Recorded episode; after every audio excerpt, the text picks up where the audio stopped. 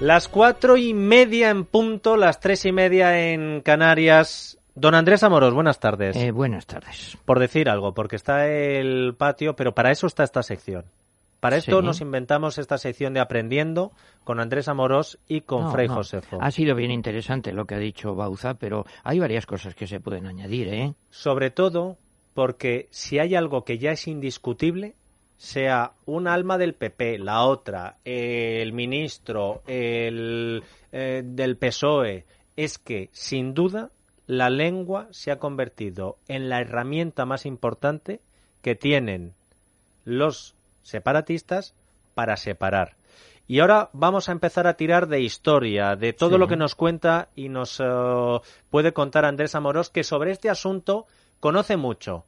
Conoce a quiénes y qué están detrás de todo esto. Pero, para centrarnos el debate, me ha pedido paso Frei Josefo. Frei Josefo, buenas tardes. Buenas tardes, Dieter. Porque creo que el tema también te ha motivado a ti muchísimo, ¿eh, Frei Josefo? Pues sí, me interesa, la verdad es que sí. Pues ala, todo tuyo. Vamos allá. Las lenguas son palancas para los intelectos también son palanquitas menores los dialectos. España tiene varias lengüitas regionales que son, en un momento voy a decirles cuáles. El vasco o el euskera, mejor diré el vascuence. ¿Qué puedo decir de ella? Permitan que comience. Es una lengua rara pero de corto alcance.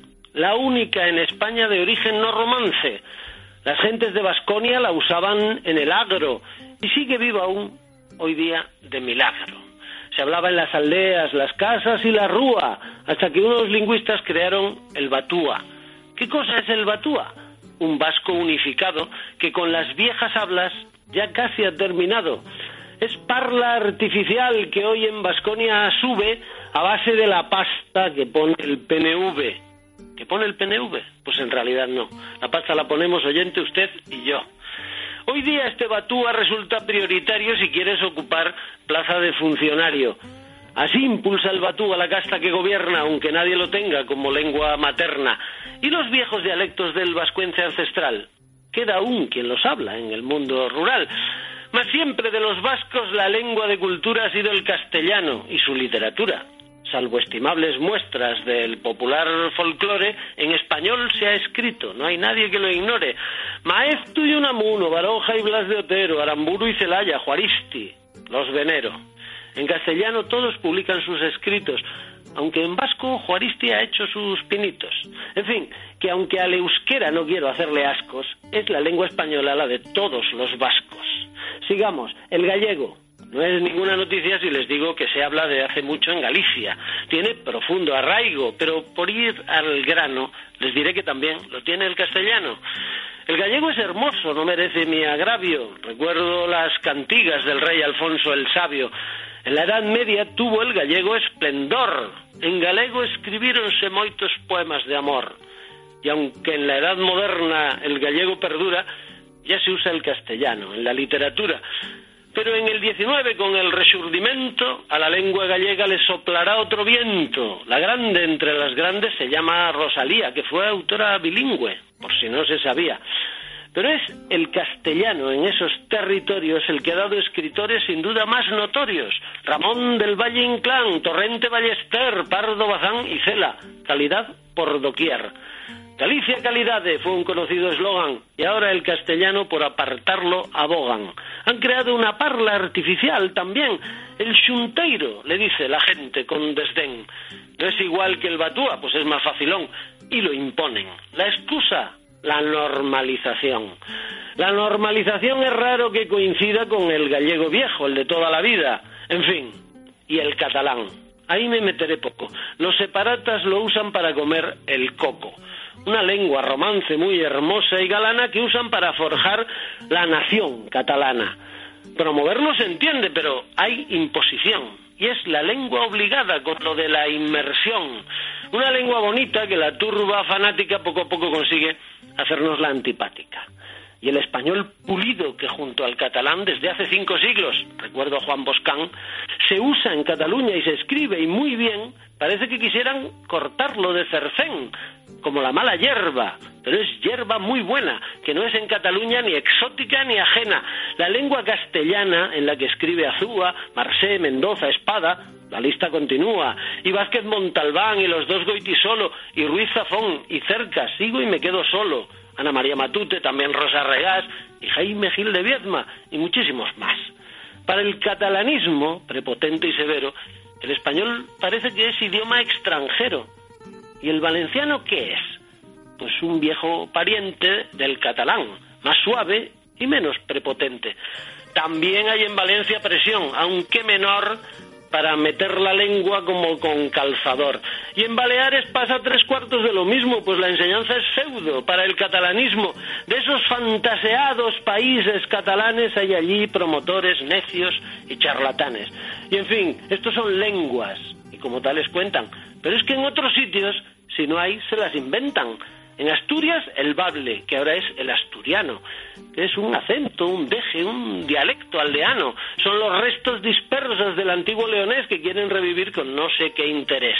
Pues la lengua de Asturias siempre fue el español, si acaso un poquinín alto en colesterol.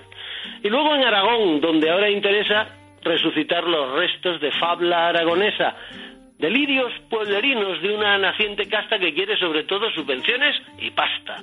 Se empieza en el folclore, lo cual está muy bien, y luego asignaturas y profes que las den, y luego el bilingüismo, la siguiente demanda, y al final la inmersión cuando su gente manda, y dinero a salva y a seguir adelante, y a salvar a las lenguas, y a joder al hablante, y a meternos a todo su insidioso rum rum de que España no tiene una lengua común, y pretenden que odiemos nuestra lengua española y que amemos dialectos que esa gente controla, y el español lo es, porque admite en su seno modismos regionales, y eso es útil y es bueno, ya no es el castellano de vetustos aromas pues está enriquecido por los otros idiomas y por otros dialectos. Si quieren, continúo. Por el de Extremadura, que se llama castúo, las hablas andaluzas de Oriente y Occidente, que tienen una índole bastante diferente.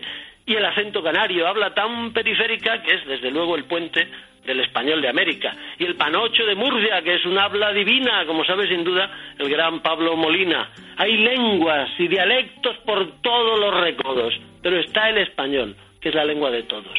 En fin, querido Dieter, más bien nos convendría dejarnos de una vez de tanta tontería. De todo lo que has hecho, Fray Josefo, de todo, y no me refiero a esta sección, a tus artículos, tus oh, sátiras, coplillas, en Libertad Digital, en otros programas, de todo lo que has hecho, vas a tener difícil hacer algo más importante de lo que acabas de hacer ahora mismo. Creo que es el mejor resumen que se podía hacer y no me extraña que pidieras paso. Si vieras a tu querido Andrés Amorós, cómo iba sintiendo, cómo me iba enseñando el guion, cómo todas esas notas que llevaba, creo que lo mismo que él ha dicho en verso. Creo que es difícil. Hombre, tiene un problema que otros días es más gracioso. Hoy es que no tiene gracia el tema. Por es eso muy triste. Por eso la importancia. Eh, yendo también a la rima. Fray Josefo, eh, mis sinceras enhorabuena y, mi total agradecimiento. Un abrazo. Muchas gracias, un abrazo. Porque es así. Es que él lo ha dicho con esa rima, pero es que es así. Es que lo ha descrito claro que como es. Eh, claro, claro. Mira, al 100% coincido con él. Si quieres, añado pequeños matices. Eh, hay mm, dos temas de fondo como telegramas que me gustaría que la gente recordara es que hay un problema básico. En esas regiones españolas, Cataluña, Galicia, por supuesto eh, el País Vasco, por supuesto Valencia, lo que hay es bilingüismo, las dos lenguas, no una. Entonces es un error lingüístico y un disparate político querer eliminar el castellano y centrarse en un monolingüismo que no solo está prohibido por la Constitución, sino que es una locura. ¿Queda clarísimo eso? Sería el mismo disparate hacer lo contrario. Claro, pues bueno, es que. Pero fíjate, vamos a ver, otra distinción. También yo oigo muchas veces, es que todas las lenguas son iguales. No, no, no, usted perdone. porque lo ha dicho Fray Josefo muy bien, eh, además con lenguaje normal, para que nos entiendan, los lingüistas lo llaman de otra manera. El español, el castellano, es la lengua común de todos. Un gallego y un vasco, ¿en qué se entienden? En español. Claro, pues eso le da una primacía inevitable, que es así. Y luego hay otra cosa de hecho también, pero hablo de hechos absolutamente. Resulta que ahora el castellano español es probablemente la tercera lengua del mundo en el número de hablantes.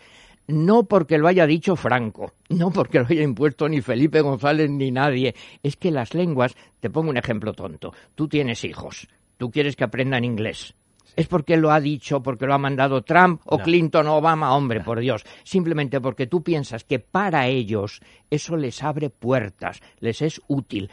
Así se imponen las lenguas, no se imponen nunca por decreto, no se puede prohibir una lengua, cada uno habla en lo que quiere, escribe en lo que quiere, perdona, reza en lo que quiere, maldice, le sale un taco en lo que quiere. Ahora tú dices, hombre, mi hijo yo prefiero que aprenda inglés. Pues claro, pues eso es lo que pasó con la primacía del castellano. No lo impuso nadie, no prohibieron otra cosa.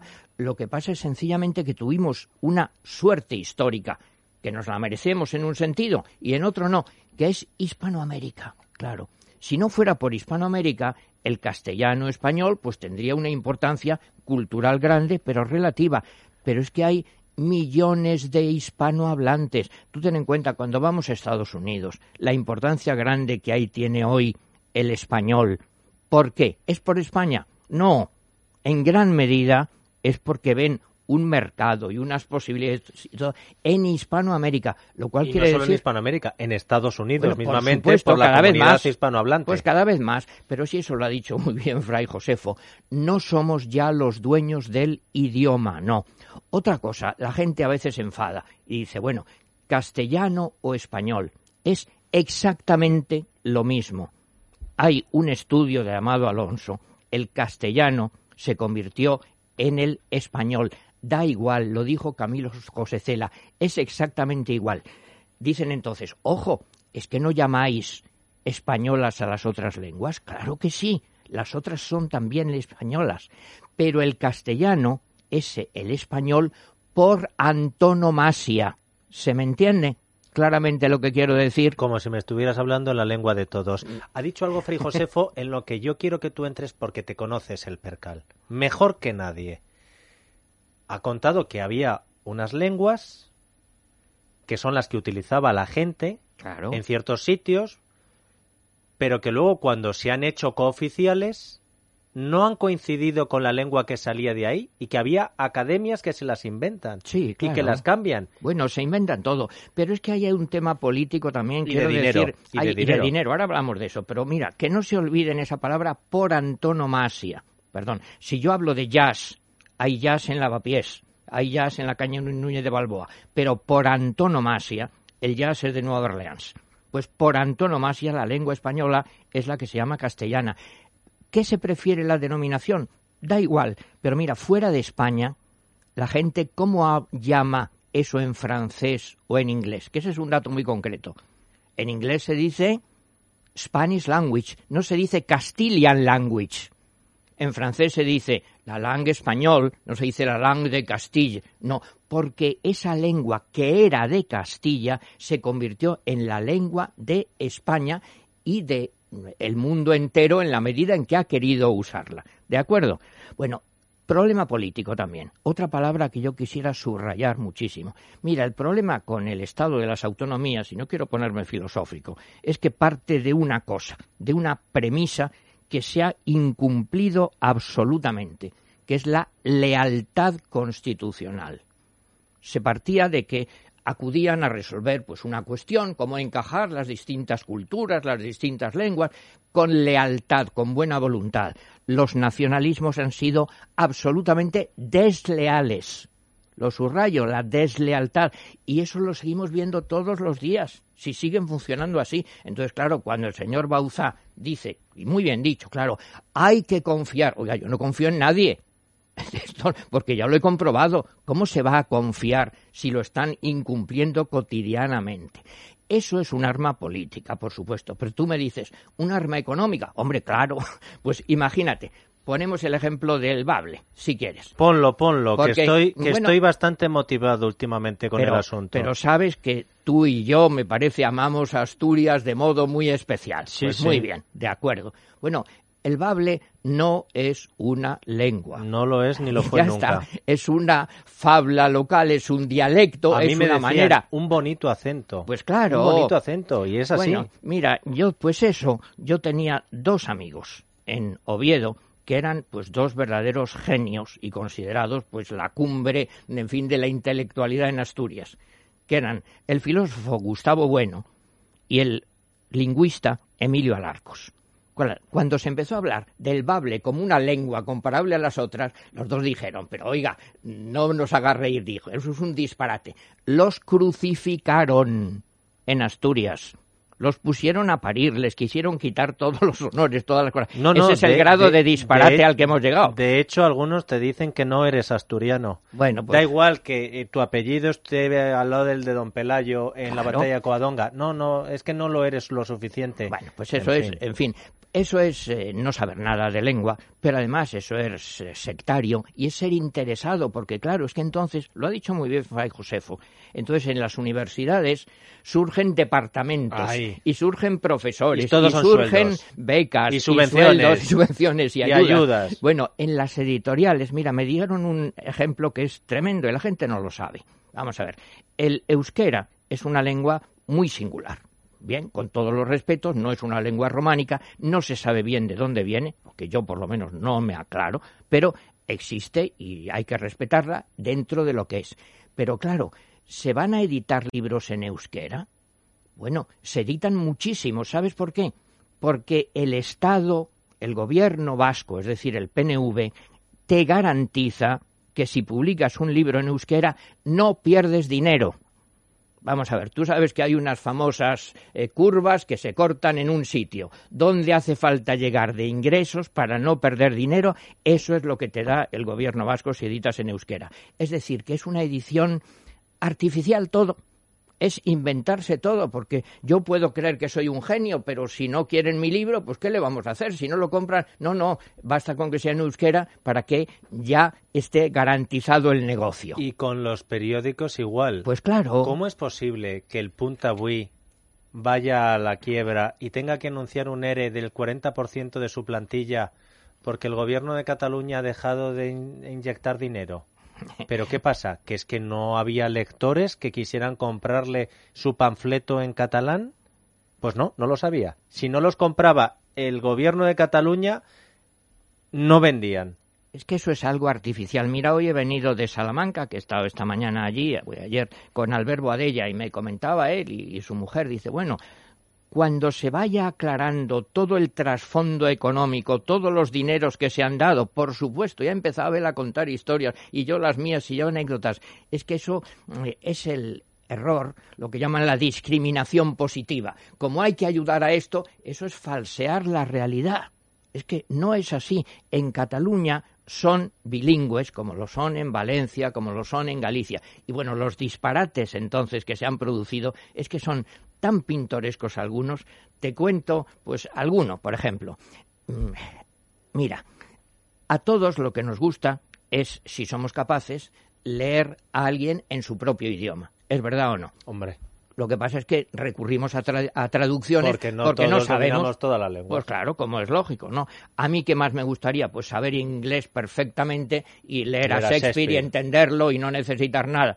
Bueno, pues eso está sucediendo. Yo he visto, yo, en Barcelona, una obra de Pablo Neruda, Fulgor y muerte de Joaquín Murrieta, traducida al catalán para espectadores que todos sabían perfectamente castellano.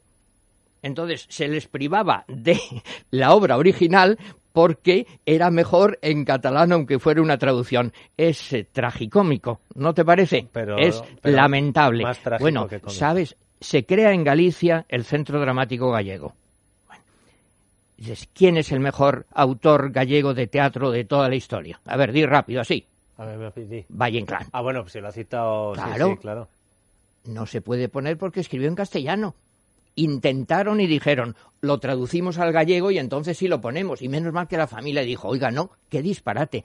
Valle Inclán escribió, y perdona, yo como modesto escritor te digo, cada uno escribe en la lengua que le da la gana, por no usar expresiones mucho más groseras. Y nadie te puede obligar. Y yo escribo en lo que quiero y ya está. Y lo mismo que rezo en lo que quiero, si rezo, lo mismo que digo un taco en lo que quiero. Entonces eso de querer coartar a la realidad, así falsearla, bueno, es igual de disparate que cuando se ha pedido en unas reuniones del Senado, por ejemplo, que hubiera un traductor entre personas que todos sabían castellano, pero cada uno contaba lo suyo. Bueno, verdaderamente el estado de las autonomías, que fue pues algo mm, de buena voluntad, para resolver unos problemas, pues por el nacionalismo y por la deslealtad sistemática constante de los nacionalistas, pues ha conducido a ese laberinto, a la torre de Babel. Y eso es un disparate continuo.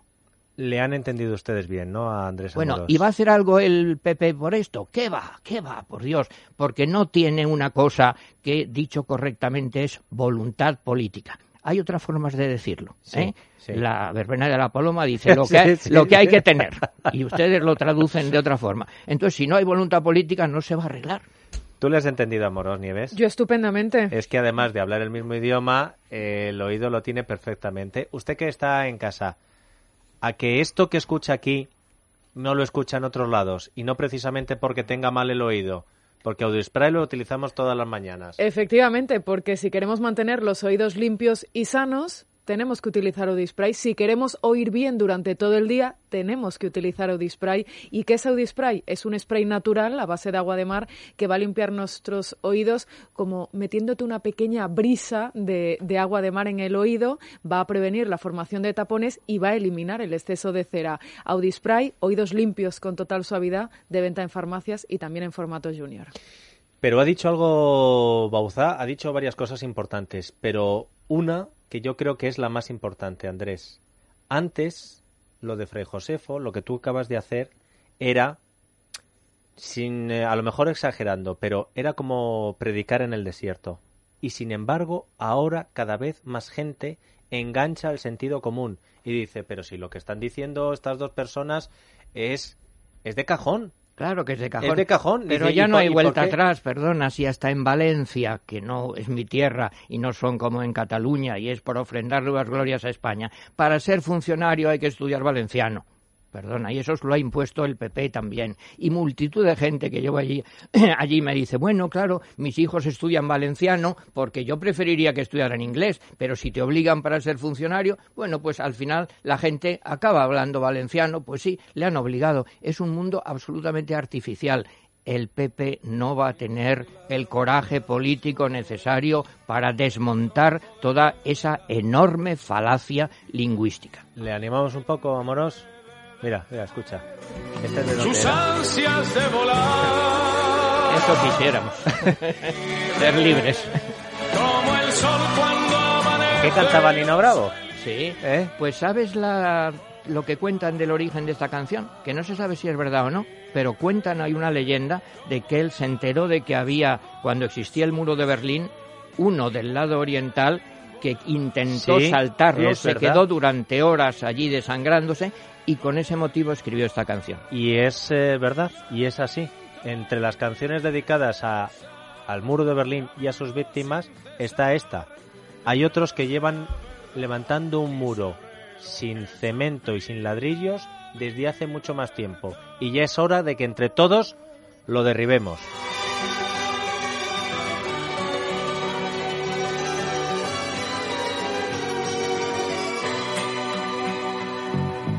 Con su amor por banderas se marchó cantando una canción.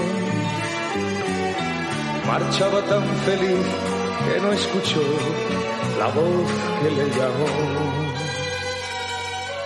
Y Es la tarde de Dieter, con Dieter Brandau. Es radio.